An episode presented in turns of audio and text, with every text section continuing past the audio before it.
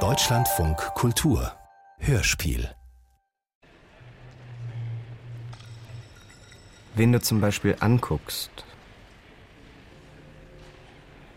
als Subjekt und Objekt in der Welt? Ich habe mal in der U-Bahn eine Frau gesehen, die, die fand ich scharf. Die war älter und ich fand, ich fand die echt cool. Und ich musste sie ständig angucken. Ein Blick. Und wie ich ausgestiegen bin, habe ich ihr noch nachgeguckt und gehofft, dass sie auch aussteigt, da wo ich aussteige. Ein Blick, Aber sie ist drin geblieben. in dem alles möglich ist, äh, dadurch, dass er äh, vergeht. Aber sie ist drin geblieben.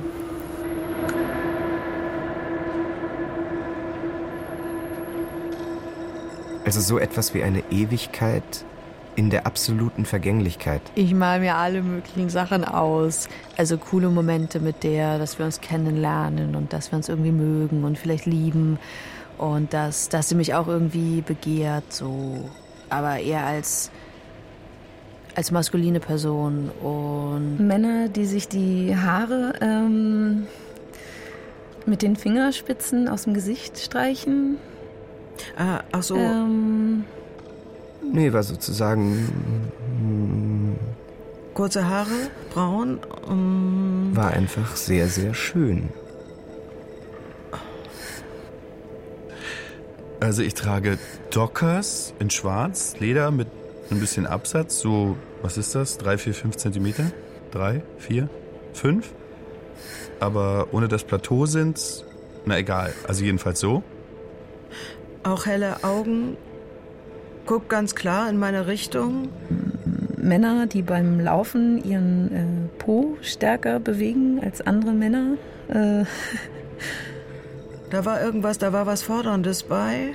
Dann eine Leggings mit ein bisschen Spitze, heute überraschenderweise nicht nur mit einer zweiten Strumpfhose oder Leggings drunter, ich zeige heute ein bisschen Haare. Dann habe ich einen Rock, einen kurzen Rock, der so ein bisschen, ja, was ist das? Golf-Style mit drin hat, also ein bisschen ein paar Applikationen hat, ein bisschen tüdelig ist, ein paar Nieten hat und einen sehr abgetragenen schwarzen H&M Kapuzenpulli ohne Basecap auf dem Kopf.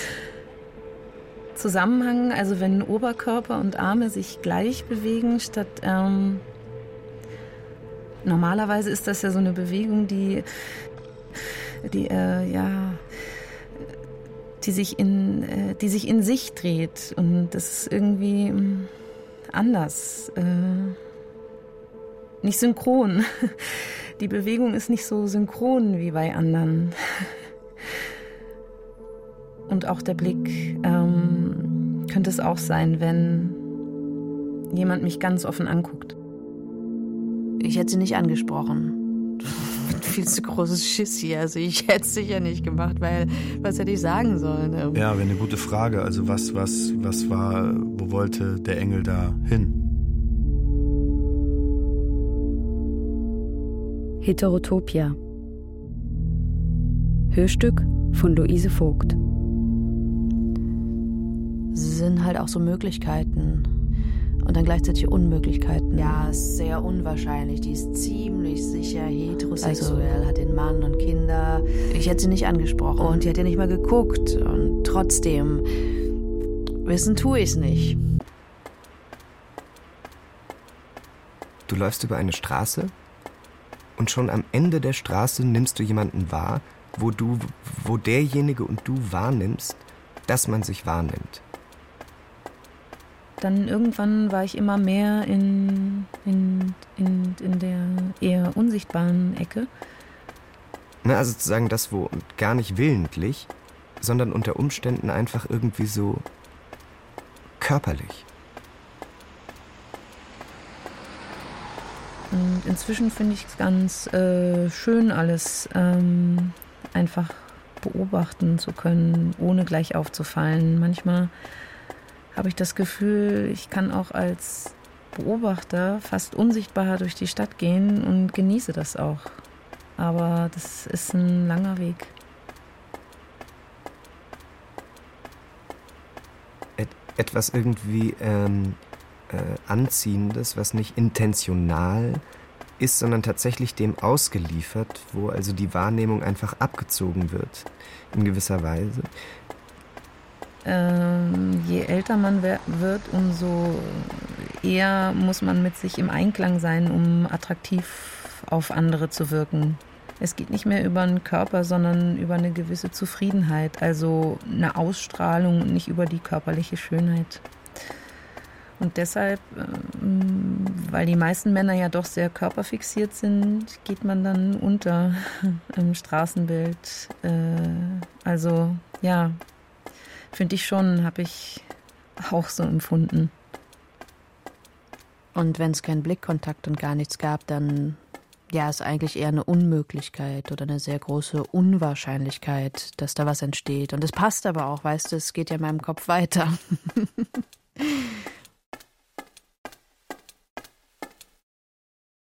in einer Bar, in einer Bar, wo normalerweise jüngere Menschen hingehen, kommt eine ältere Frau rein und sie sieht den und es ist sofort eine Anziehung da, eine, eine Spannung.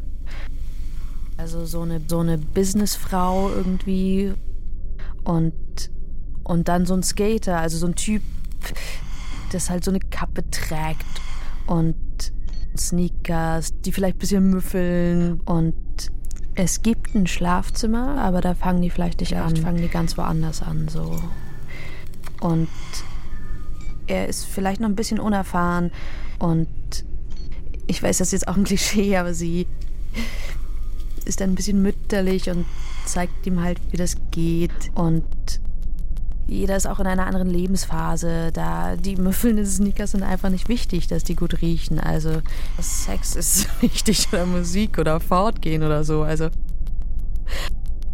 und sie ist schon so, die hat das alles hinter sich und ist gesettelt und so, ja. Und natürlich gibt es auch keine Laufmasche oder irgendwie müffelnde Schuhe. Und ich weiß, das ist jetzt auch ein Klischee, aber sie ist dann ein bisschen mütterlich und zeigt ihm halt, wie das geht. Wie berührt man ähm. was und wo ist überhaupt was so an der, an der Vulva und keine Ahnung. Dass er auch ein bisschen auch lernt dabei, so, ja, ja. Und wenn er glaubt, er kann da irgendwie Mark Macker sein oder so, dann, dann. Nö, das geht nicht, weil er ist auch ziemlich ehrfürchtig und vielleicht ein bisschen schüchtern, weil er das jetzt wirklich erleben darf und, und vielleicht ähm, rückt sie ihn ja auch so, ey, so kommst du zu mir? Vielleicht lässt sich erstmal Tee servieren von ihm. Also vielleicht ist so ein bisschen Service dabei. Vielleicht ist sie ein bisschen dominant, ja. Vielleicht bringt sie ihm auch Tee und er ist der Gast. Sie hat trotzdem die Kontrolle einfach. Ja, das fände ich auch schön. Dass sie ihn echt so in der Hand hat und steuert und er will natürlich alles richtig machen. Ja. Sie hat ihn so in ihrer Kralle ja. und er ist einfach super nervös, das sehe ich jetzt schon, ja. Und sie hat ähm, lackierte Nägel, ein bisschen längere. Mm, ihre Hände sind so ein bisschen gefleckt oder geadert und sie hat nicht so Riesenbrüste, mm, A oder B. Ähm, sie trägt, mm, sie trägt Kostüm, irgend sowas in die Richtung und hat darunter so Strümpfe an und Spitzenunterwäsche, so Kram. Ja, ähm, und wenn es schon so ein bisschen faltig und schlaff ist oder auch einfach, weiß ich nicht, wenn es Flecken gibt, Falten. Ja, es kann auch schön sein. Äh, ja. Also einfach so eine Lady. Irgendwie fände ich cool. Ja.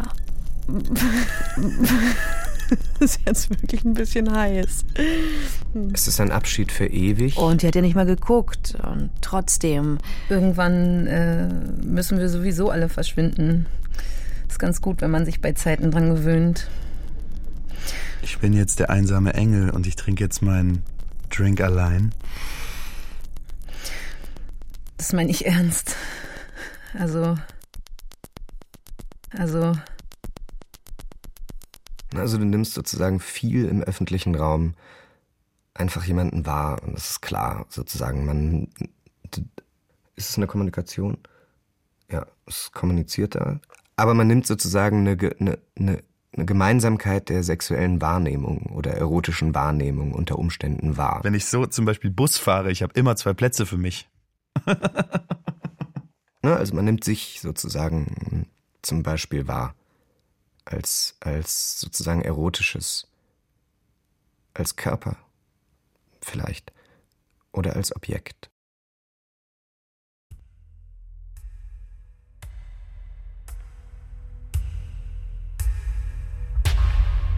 Die, Dusche selber war mit so einem, wie heißt das, mit so einem Oberlicht. So Licht kam von oben und ähm, ich stand quasi im Dunkeln und das Licht ging in ihre Richtung.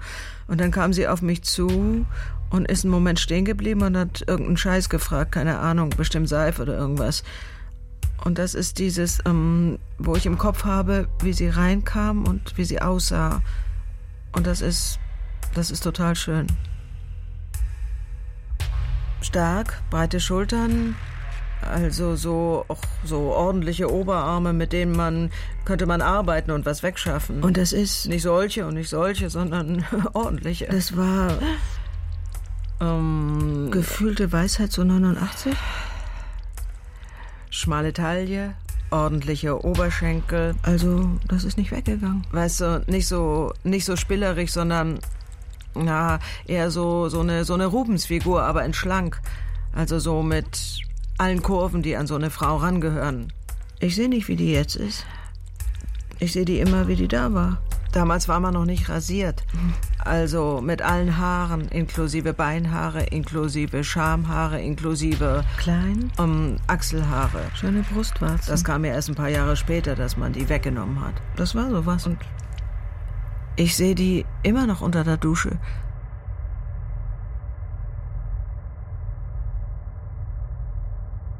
Ich hatte mir die Jahre über immer so, so bestimmte Dinge äh, ausgemalt, wie wir miteinander Sachen machen, die sexuell sind oder die im Bett sind. Und das war.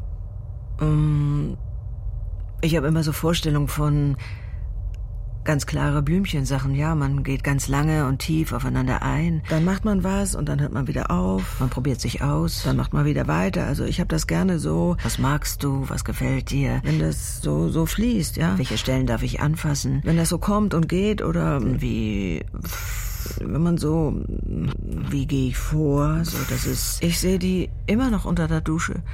Und das ist ein ganz stark erotisches Bild, was ich da habe. Ähm, und wir haben dann von dem Moment an 15 Jahre oder mehr gebraucht, bis wir wirklich Sex miteinander hatten. Und, ähm, und das war nicht so, wie ich das dachte. 15 Jahre Phantasma auf eine Realität zulaufen zu lassen, sind natürlich auch schon Also das war, ganz schöne Fallhöhe. das war einfach total anders. Die ist viel härter, als ich dachte. So, die sieht auch so nicht so aus. Also die ist von dem, wie sie aussieht, dachte ich, die wäre viel harmonischer, viel, keine Ahnung. Jedenfalls nicht so, wie es war.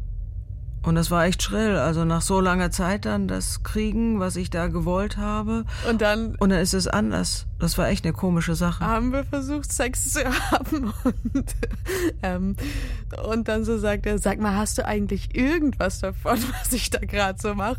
Bei ihr war Sex immer eher so ein Programmpunkt. Und ich nur so, nein.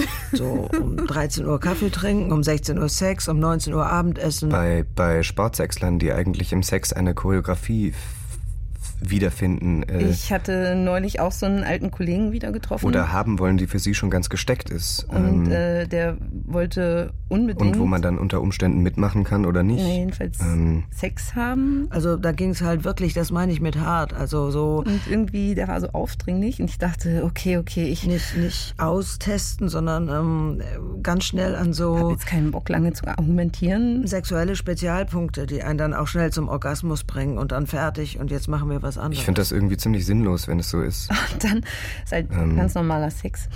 Und er meinte, ah, wie war's und so. Und ich habe mir so eine Mühe gegeben. Und dann habe ich gedacht, oh Gott, wenn ich jetzt die Wahrheit sage. Eben vielleicht gar darin, weil es eben eigentlich keine Kommunikation ist, sondern ein Mitmachen in, in irgendwie an sel seltsamen Formen von Traumgebilde, die schon gesteckt ist. Und das, ähm, das meine ich mit hart. Und ich habe das auch als, ich empfinde dann auch die beteiligten Körperstellen, die mich berühren, als hart, wenn das zu schnell und zu klar und zu eindeutig ist. Und ich habe gemerkt, es gibt Menschen, die können nichts anderes als in so einem Porno. Also. Weil es eben gar nicht erst austarieren will, was denn da passieren könnte. Und dann dieses Performen müssen, performen im schlechten Sinn, nämlich ich tue einfach so, als würde es mir gefallen, aber. Und da reagiere ich ähm, eben ganz ähm, verwundert und darin wahrscheinlich dann auch abwehrend, weil ich es irgendwie nicht verstehen kann. Aber ich konnte ihm das auch nicht sagen. Ich war froh, als er wieder abgezogen ist. Falsche Bilder, einseitige Bilder. Erst küssen, möglichst die Zunge in den Mund stecken, ohne zu spüren, ob ich das jetzt mag oder nicht.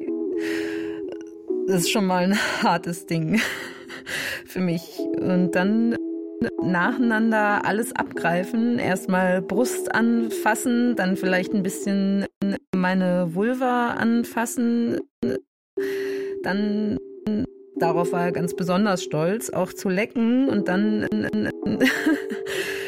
rein und so lange äh, richtig bumsen, äh, bis ich endlich komme. Und das Stolze daran ist, so lange auszuhalten. Also, äh, es ging so nicht. Es war einfach so furchtbar.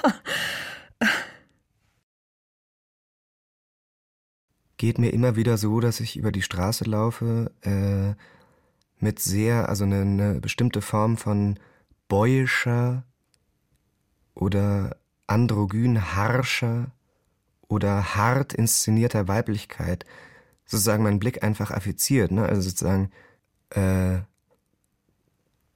ohne dass ich danach schauen würde, es mich sozusagen anzieht. Und bei Männern eben auch. Also sozusagen im, auf auf der, auf der Grenze ähm, tänzelnd äh, ins androgyn-weibliche zieht sozusagen meine Wahrnehmung häufig an. Auch in Bars oder so. Ich wollte meine Ruhe haben, alleine in eine Bar gehen, weil Männer machen das zum Beispiel, die setzen sich alleine mit einem Bier in eine Bar. Und Androgynität, damit verbinde ich auch immer, ähm, dass die Menschen ähm, beide Rollen können und sich äh, ähm, viele Gedanken darüber machen, was alles möglich ist. Und natürlich setzt sich alle fünf Minuten jemand dazu. Die, die je ins, in, das, in die andere Geschlechtlichkeit angrenzenden Bereiche. Sie sehen meinen Körper. Eines Geschlechts. Ähm, Sie sehen meinen Körper. Interessieren würde ich gar nicht sagen, aber sie affizieren mich. Und ich dachte, okay, ich mache das nicht mehr, weil ich, ich will das nicht. Und ich glaube, wenn ich das jetzt machen würde, hätte ich meine Ruhe, weil ich jetzt was anderes ausstrahle, keine Ahnung. Wie viele von diesen Blicken, die ich jetzt sozusagen wahrnehme äh, und auf mein Äußeres beziehe, finden tatsächlich statt oder wie viele davon sehe ich, weil ich selber natürlich merke, dass ich mich jenseits einer Norm bewege. Zum Objekt erstarren oder eben zum, zum Statuarischen. Hm? Das hat auch lustige Konsequenzen nach innen. Wenn ich jetzt zum Beispiel so über die Oberbaumbrücke laufen würde oder äh, in Jeans ein T-Shirt und würde angeschnurrt werden, ist relativ sicher, dass ich äh, in dem Outfit was gebe, in dem anderen mal gucken. So. Ich kann schon nicht mehr denken, was ich denken will. Die beweglichen Bilder haben sich an den Platz meiner Gedanken gesetzt. Oder Trinkgeld ist immer höher, wenn ich sowas anhabe. So, weil natürlich schon auch bei mir so ein Ding da ist von wegen zeigen, wie, dass ich ein ganz guter Mensch bin und ganz toll bin und überhaupt gar nicht doof bin. Obwohl ich so aussehe.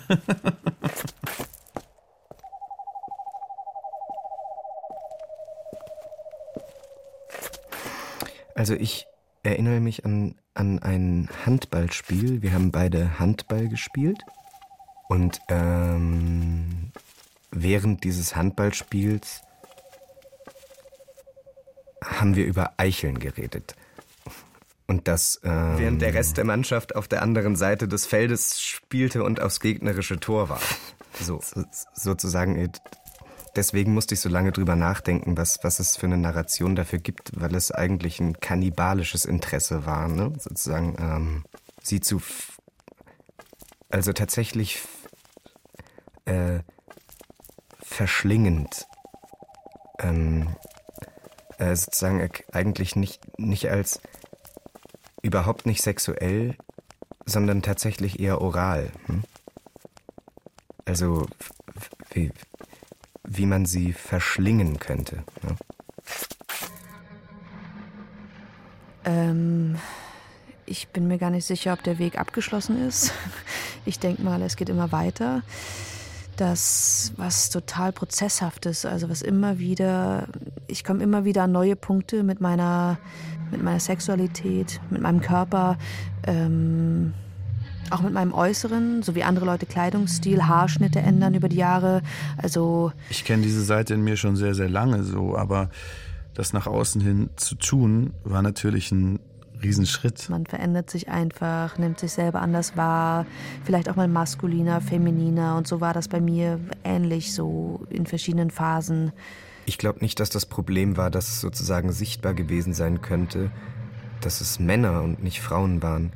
Das wäre nicht das Problem gewesen, sondern die Beschränkung wäre eher gewesen, dass überhaupt. Ne?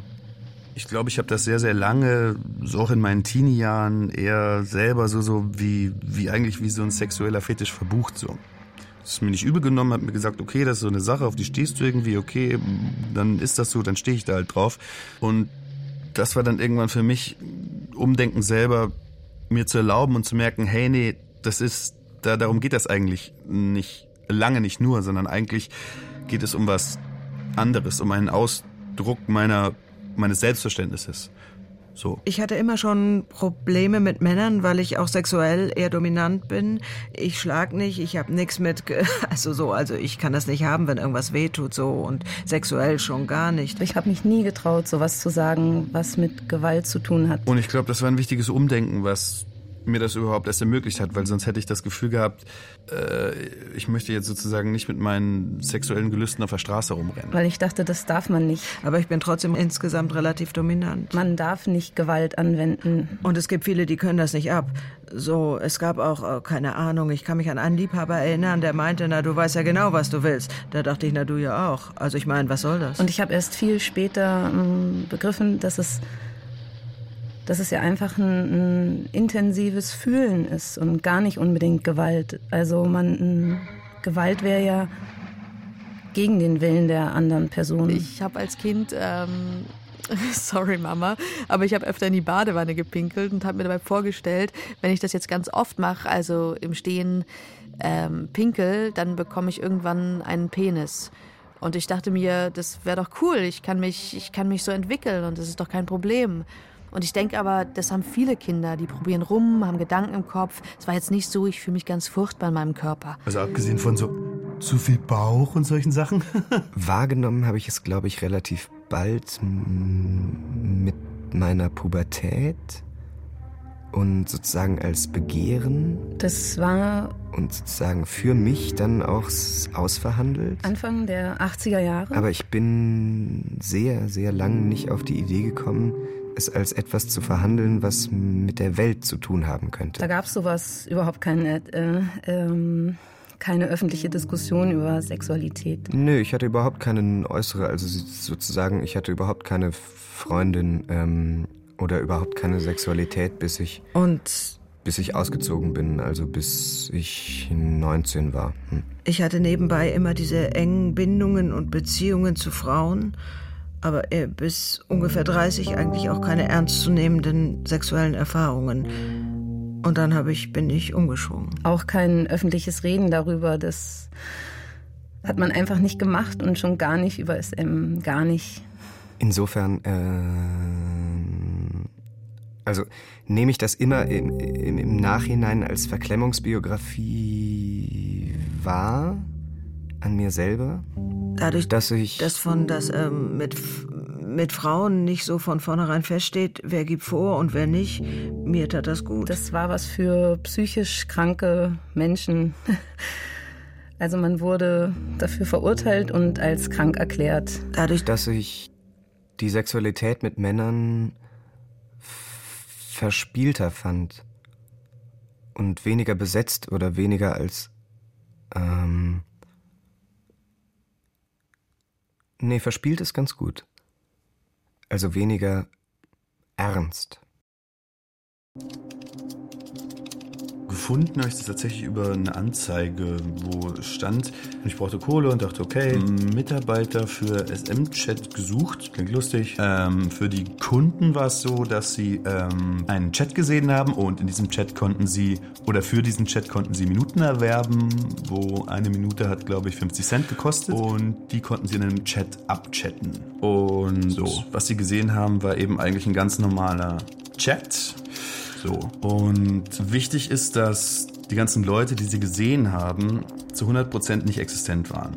So. Das heißt, sie haben ihren eigenen Namen in einer Liste gesehen von, je nach Uhrzeit, vielleicht 100 oder 200 ChatterInnen, die alle so ein kleines Profil hatten, also ein kleines Bildchen und irgendwie so ein kurzer Text. Hey, stehe auf dies, komme aus da und suche das. Und genau, und die waren letztlich komplett simuliert. Also es gab einen gewissen Anteil, der sozusagen computergeneriert da aufgetaucht ist und einen gewissen Anteil, der aus ähm, Pseuden, so das Fachwort äh, Pseuden bestand, äh, was äh, hieß, sind quasi Charaktere gewesen, Personen gewesen, die wir selber gebaut haben. Zum Beispiel Lady Sophia 25 oder sowas. Da war ich sehr stolz auf die, äh, auf die Namensfindung.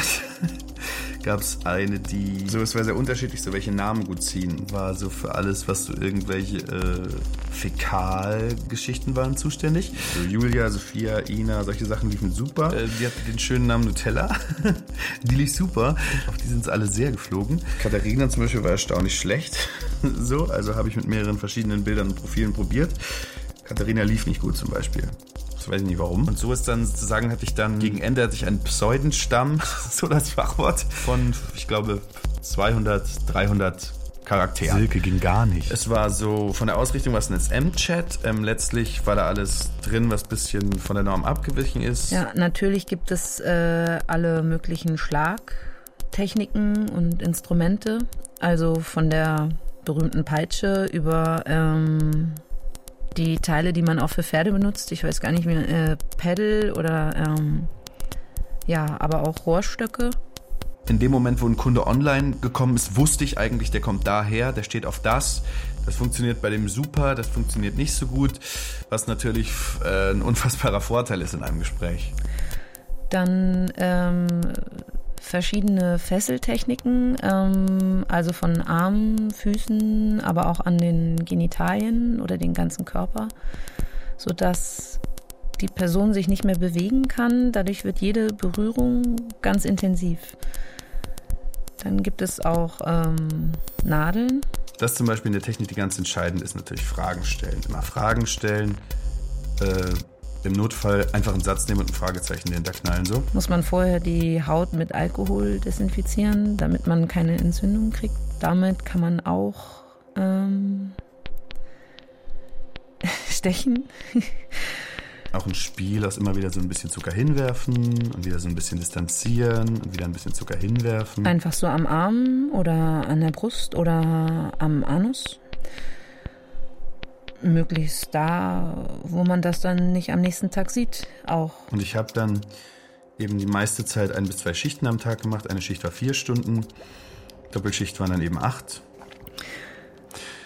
Oder so kleine Räder, die man ähm, auch für die Nervenprüfung benutzt. Das sind so, so kleine Räder, die man, die sehen so ähnlich aus wie in der Küche oder für die Pizza, aber natürlich nicht so scharf wie ein Pizzamesser was ein, am Anfang ein längerer Prozess war, dass ich gemerkt habe, ich, ich muss meinen Anspruch und meine Hemmungen runterfahren. Ich muss lernen, ganz schnell voll drauf. So. Man kann ja auch ähm, den Mund knebeln, also dass man nicht reden kann, aber mit den Augen kann man sehr viel sagen. Aber auch über die Hände kann sich ja anfassen oder ein Händedruck. Ähm, da merke ich ja auch, ist das jetzt Angst oder ist das ein äh, intensives, nettes Festhalten? ähm, ich kriege einen Impuls in der Nachricht von, von meinem Gegenüber, habe dann die erste Idee, schreibe die sofort hin und ohne irgendwie noch was drum zu bauen, sondern okay, direkt das, was ich denke, wumm, als Satz hinweg. So. Aber natürlich ist so ein ähm, Fragezeichen dahinter. so ein Spiel, wie weit kann ich gehen und kann ich äh, was Unerwartetes machen? Bei Kunden, die wirklich reale Kontakte gesucht haben, war es natürlich wichtiger, ein bisschen langsamer vorzugehen, auch ein bisschen über das Wetter und bei Leuten, die einfach Entertainment wollten, war das total überflüssig. Dann sind sie ausgestiegen, weil sie halt direkt zum Punkt kommen wollten und dann ging es eher darum, ihnen irgendwelche Dinge anzudrohen, oder? Die dominante Person muss ständig beobachten.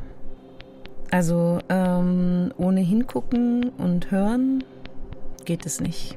Oder was für uns auch relativ hilfreich war, war zu versuchen, ihnen irgendwie Aufgaben zu stellen, zu sagen, okay, jetzt musst du dich aber ausziehen und einmal nackt durch dein Zimmer laufen und dich hinknien. Was weiß ich, irgendwas, was lange gedauert hat im besten Fall und ihnen Spaß gemacht hat. Also ich gucke das Gesicht an oder die Bewegungen und die Töne. Ein S für Natursekt. Den Atem. TV natürlich. Äh, Transvestit. Am Atem kann man ganz viel hören, ob alles in Ordnung ist. Femdom, Lesdom. Im Moment haben wir immer diesen, den afrikanischen Zauberstab. Der war auch nicht schlecht. Wenn der Atem angehalten wird so lange. Ich wohne in dir. Ist auch nicht schlecht, oder? Subdom, devot, passiv, aktiv. Und die Atmung sich nicht wieder reguliert äh, nach einer Weile. Und mit ihr habe ich das zum Teil. Wir haben um, über die Jahre so bestimmte Codewörter für, für Mösen entwickelt, die nur wir benutzen. Und dann ist es halt zum Teil, dass wir um, sowas haben, dass die miteinander reden, also ihre mit meiner. Also ohne, dass wir dabei sind und die unterhalten sich dann, ne? kommst du mit und so, ne? Und das ist total cool. Das finde ich total schön. Wenn der Körper sich nicht äh, nach Schmerz entspannen kann, das ist ein Alarmzeichen. Eines der Hauptprobleme natürlich war, dass viele der Kunden eigentlich darauf aus waren, da Leute kennenzulernen, um sie dann zu treffen und dann irgendwelche wilden Fantasien auszuleben. Irgendwas wollte er aus mir rausficken. Jetzt weiß ich nicht mehr, was es war.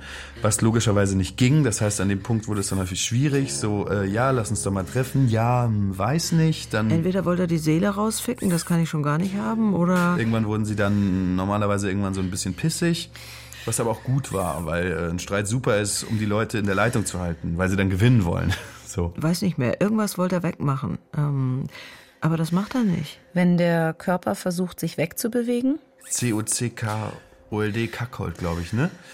Wo Kunde gerne dabei sein wollte, während seine Geliebte äh, am liebsten mit irgendeinem totalen Alpha-Mann Sex hat und er muss in der Ecke sitzen und sich schämen oder so. Wenn die Sprache ein bisschen schwabbeliger wird, finde ich auch gut.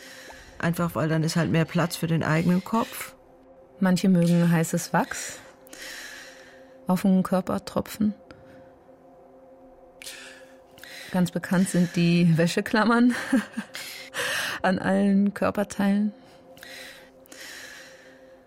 Neulich hat er mal gesagt, dass er ähm, seinen Kleinen in mir vergessen hat und dass es sich anfühlt, als wäre ich noch da.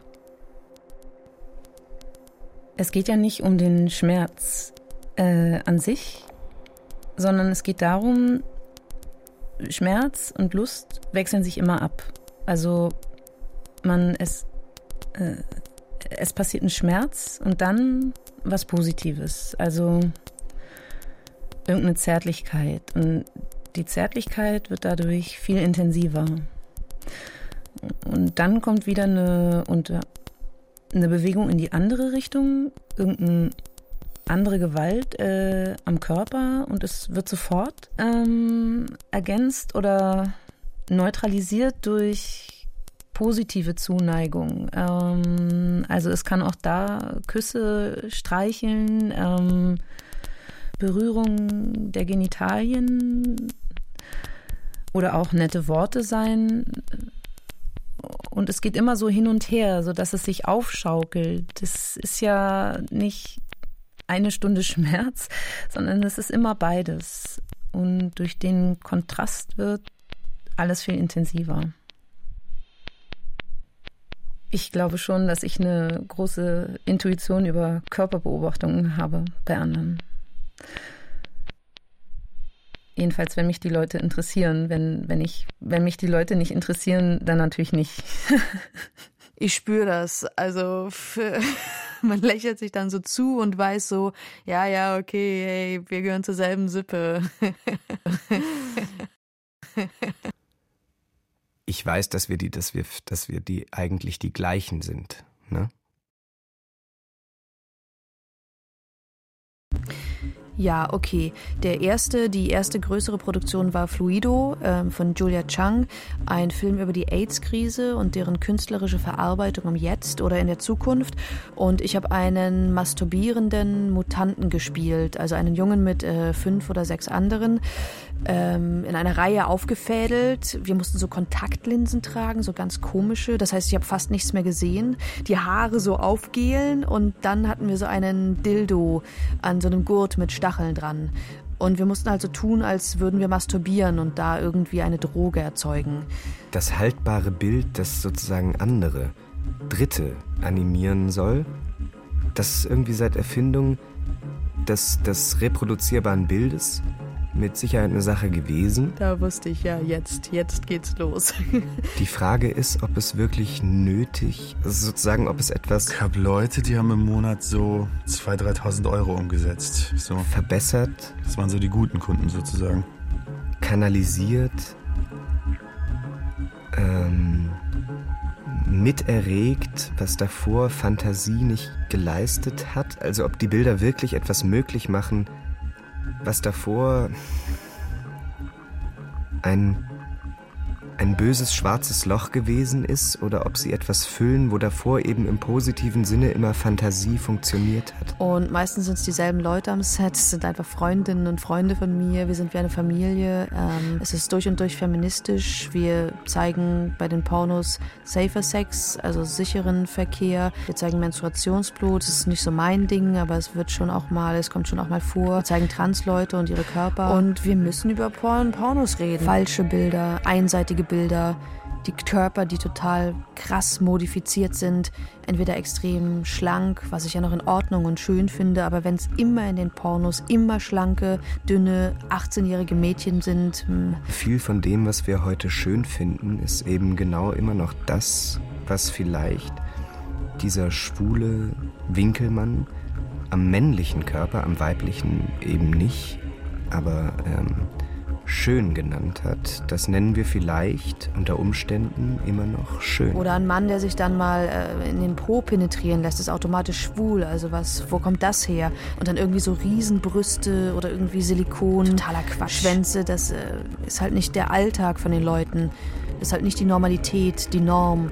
Die ist ganz anders. Falls stimmte, dass das, was mit, mit der Winkelmann-Oberflächenästhetik zu tun hat, wäre eben ein Hintern wahrscheinlich sehr, sehr viel adäquater schön zu nennen als jede Form von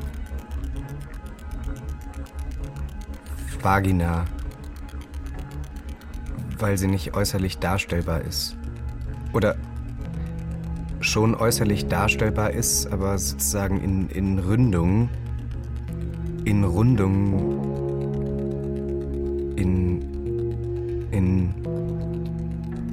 symbolischer Geschlossenheit nicht darstellbar ist. So wie Analität auch nicht. Ähm, es könnte was damit zu tun haben.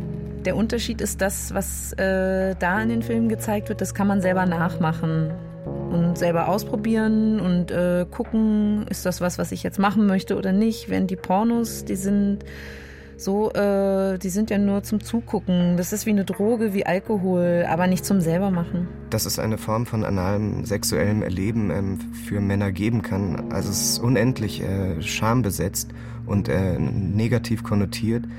Eigentlich ein Möglichkeitsraum, den jedes äh, äh, Individuum erleben könnte. Nicht, dass es das müsste, aber sozusagen, wenn man, wenn man die unendlichen ähm, äh, Jahrhunderte alten ähm, hm. Tja, äh, Vorurteile oder Negativaufladungen äh, davon weglässt, äh, ist es halt sozusagen ein Möglichkeitsraum, den, den man ausprobieren könnte. Ne? Also nicht muss, aber könnte. Erika Lust ähm, und die ganzen Unterseiten wie Ex-Confessions, Lost Garden, Airsties.com, FTM Fuckers, Crash Pet Aber es ist sofort wie so ein Zuhause geworden, weil ich dachte, okay, ich bin irgendwie pervers und anders, aber es ist okay. Es ist ein bisschen wie... Es ist hier zumindest in Ordnung. Hollywood, aber unser selbstgemachtes eigenes Hollywood und viel, viel cooler. Da braucht es einfach mehr davon. Und das ist der Grund, warum auch Leute das schauen sollten, weil die mit gutem Gewissen das konsumieren können. Mit gutem Gewissen sich dazu einen runterholen können, weil sie einfach wissen, niemand wird da irgendwie schlecht behandelt oder gequält oder wird in Sachen reingedrängt oder so. Manchmal fällt man halt von der Sofakante, während man auf der balanciert äh, äh, und miteinander schläft. Und diese Kippmomente, ja,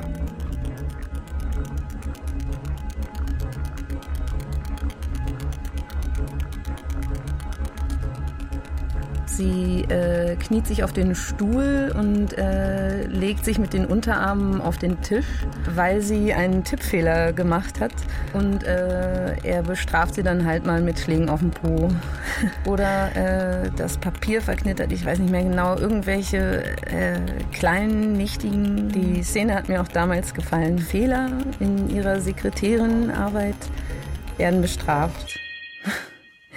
Wir sind mit dem Bus gefahren, äh, eine ganze Gruppe und äh, jemanden aus der äh, Gruppe, ein sehr zarter Mann und ein sehr androgyner Mann. Also und ich fand den äh, schon lange vom Körper und vom Verhalten und auch vom Gesicht und dem der Frisur sogar sehr gut. Und ich habe hinter dem gesessen im Bus und äh, aus äh, einer Intuition heraus, habe ich von hinten meinen Arm um seinen Hals ge gelegt. Den anderen ist es gar nicht aufgefallen, sodass er sich nicht mehr bewegen konnte. Es hat sich angefühlt wie eine kurze, extreme Reaktion für einen Grenzübertritt, den ich wollte und der sich trotzdem als Grenzübertritt angefühlt hat, so wie jeder Grenzübertritt, ähm, der nötig ist ähm, die Situation ist halt, ich habe seit 15 Jahren eine Beziehung mit einer Frau und ähm, seit letztem Jahr, sie weiß davon, ähm, eine erotische Geschichte, die wächst mit einem Mann. Der ist verheiratet, sie weiß es nicht. Wir arbeiten zusammen, die wissen es auch nicht. Also es muss komplett heimlich sein. So. Ja, ich habe ihn ähm, von hinten quasi fast gewirkt. Also er konnte sich nicht bewegen. Ähm, ist ein muslimisch verheirateter, verheirateter Afrikaner. Und das ist so, man muss so ein bisschen, ist auch ewig verheiratet, ein bisschen vorsichtig sein, dass man da nicht ähm, ihn vor allem sozial ins Trudeln bringt. Er hat halt immer Schiss, dass ihn irgendjemand entdeckt. Und er hat auch stocksteif da gesessen und ich weiß gar, damals wusste ich gar nicht, was ich da mache, weil ich habe damals an SM überhaupt noch nicht gedacht. So, und deswegen, in dem Moment, wo du gesagt hast, du anonymisierst und lässt fremd sprechen, dachte ich, ja, kann man mal gucken, worüber man so spricht. Und ich dachte, ich bin ziemlich übergriffig gewesen und ähm, ich habe mich auch ein bisschen geschämt, weil ich. Äh man trinkt ganz gerne. Und danach hat es irgendwie eine seltsame Form von Flashback, für die man also man, man findet ja gar nicht schlimm, dass man getrunken hat. Und trotzdem hat es eine Hyle oder Aura, die es irgendwie nach, also die nachschwingt und irgendeine seltsame Form von negativem Gefühl äh, macht. Also es hat irgendwie eine Höhe und man trinkt und ist begeistert davon. Und es ist toll. Und am nächsten Tag wachst du auf und es hat irgendwie eine eine Eintrübung. Und genau die Form von Eintrübung hat es auch, weil mir klar war, jetzt ist etwas, was für mich immer da war, ist jetzt plötzlich in der Welt. Ne? So. Und damit war es, war es, ähm, äh, äh, realer geworden. Ja.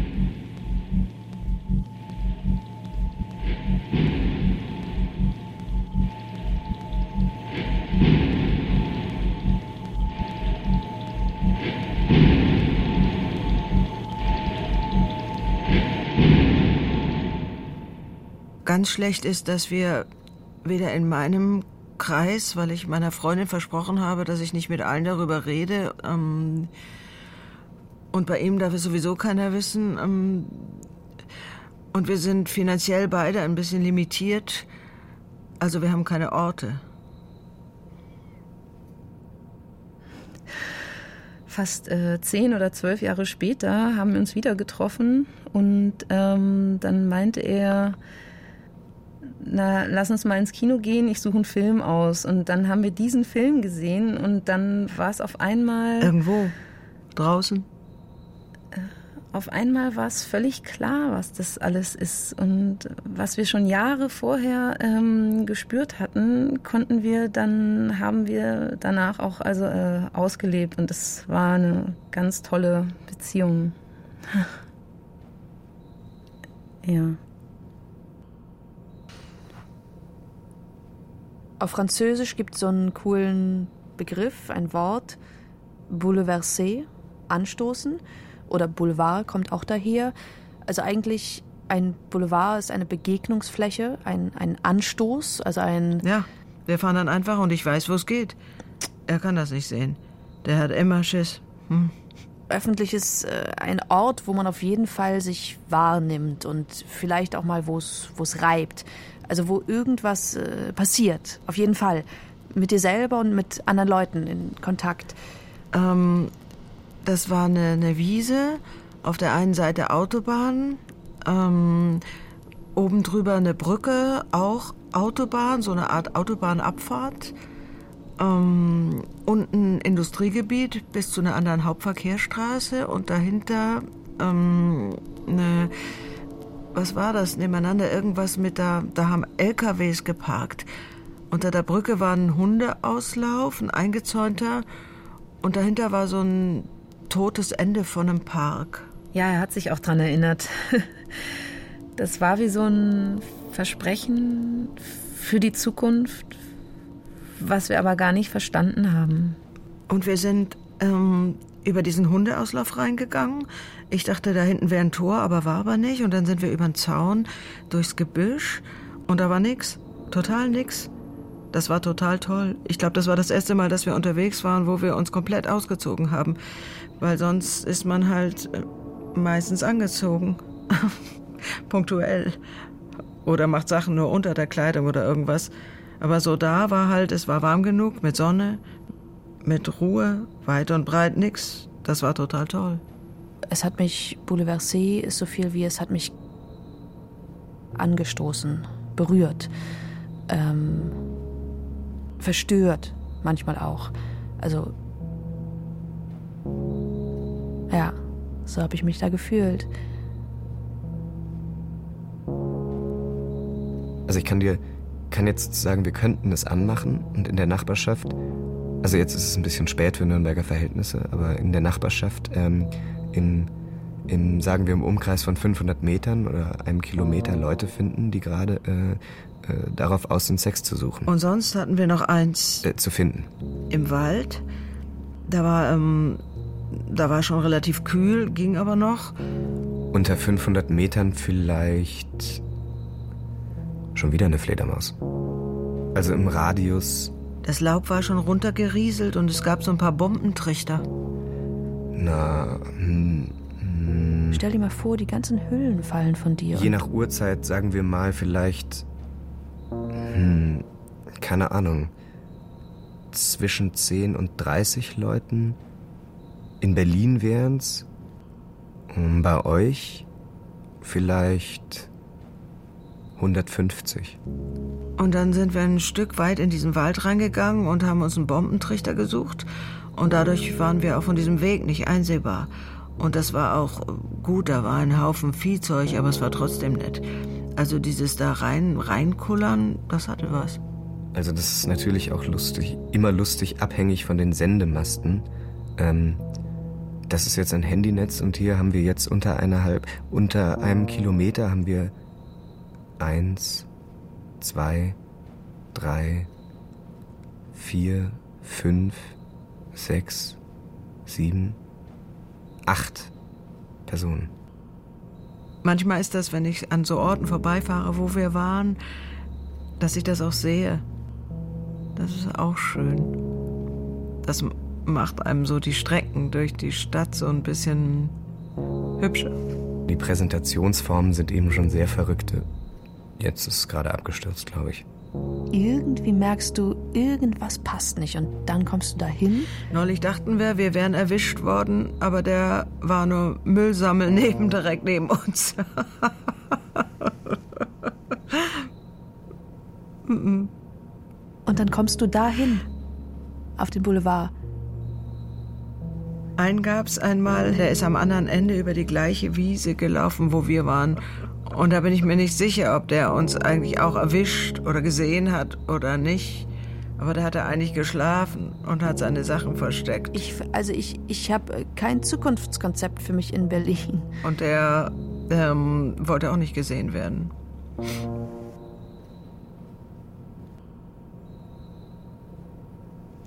Das erste Mal, das war mit dem, äh, den ich auch im Bus gewirkt habe dann Jahre später. Und äh, wir waren da in seiner Wohnung und er meinte, äh, so jetzt äh, muss äh, fessel mich und dann ähm, kannst du mit mir machen, was du willst. Ähm, und das habe ich gemacht und das hat mir so eine Lust gemacht, dass, dass äh, es mir richtig peinlich war dann hinterher. Ja, und die bauen ja jetzt auch die Löcher alle zu. Ist ja irgendwie keine Ahnung, vor zehn Jahren wäre das ja alles viel leichter gewesen. Aber jetzt hast du ja im Moment, egal in welchem Bezirk, du hast ja überall, wo eine Baulücke ist, die bauen ja überall was rein. Aber hinterher haben wir einfach nur gelacht. Uns gefreut und gelacht. Richtig gekichert. Kleine Kinder bei verbotenen Spielen.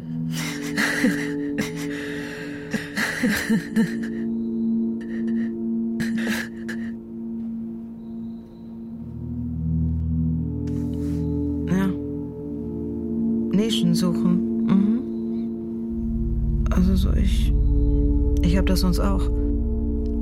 Also so ich suche für mich immer so kleine Stellen, wo es okay ist. Und das hier auch so. Ist eine Inszenierung, wo du wirklich viel gesetzt hast. So, ich würde sagen, ich viel von meinem persönlichen uh, whatever. Ein Bild welches? Na, er hat so, wenn wir unterwegs sind und ähm, ich kann ihn leicht locken. Ich kann ihn ganz leicht dazu locken, dass wir Sex haben. Ähm, und er verändert auf eine bestimmte Art und Weise die Augen. Die Augen werden klein und spitz. Und ich habe das zum Teil, wenn er nicht da ist, dass ich sehe, dass er so guckt. Mm. Und ich spüre das gerne, so wenn so es gibt so bestimmte Momente, wo so das, so das Begehren unglaublich groß ist. Und das kommt in dem Moment aus den Augen raus. Ich kann mich immer wieder erinnern, dass ein, jemand, mit dem ich sehr, sehr, sehr, sehr gerne geschlafen habe, ähm, ähm, dessen Erektion nie aufhörte nach dem lustige Eigenschaft ähm, nach dem Sex und der manchmal so in der Welt stand, äh, irgendwie irgendwo in der Wohnung und man ihn sozusagen von der Seite anschauen konnte, inklusive der Erektion. Das war ein sehr schönes Bild. Ich ärgere mich bis heute, dass ich das Foto nie gemacht habe.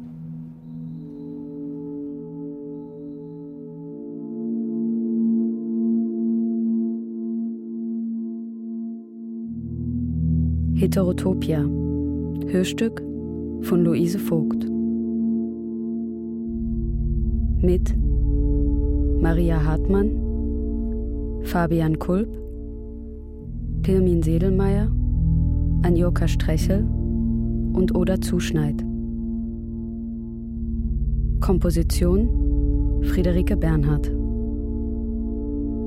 Ton und Technik Andreas Stoffels Gunda Herke und Sonja Rebel.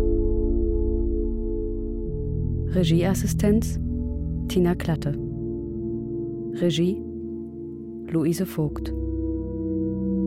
Produktion Deutschlandfunk Kultur 2018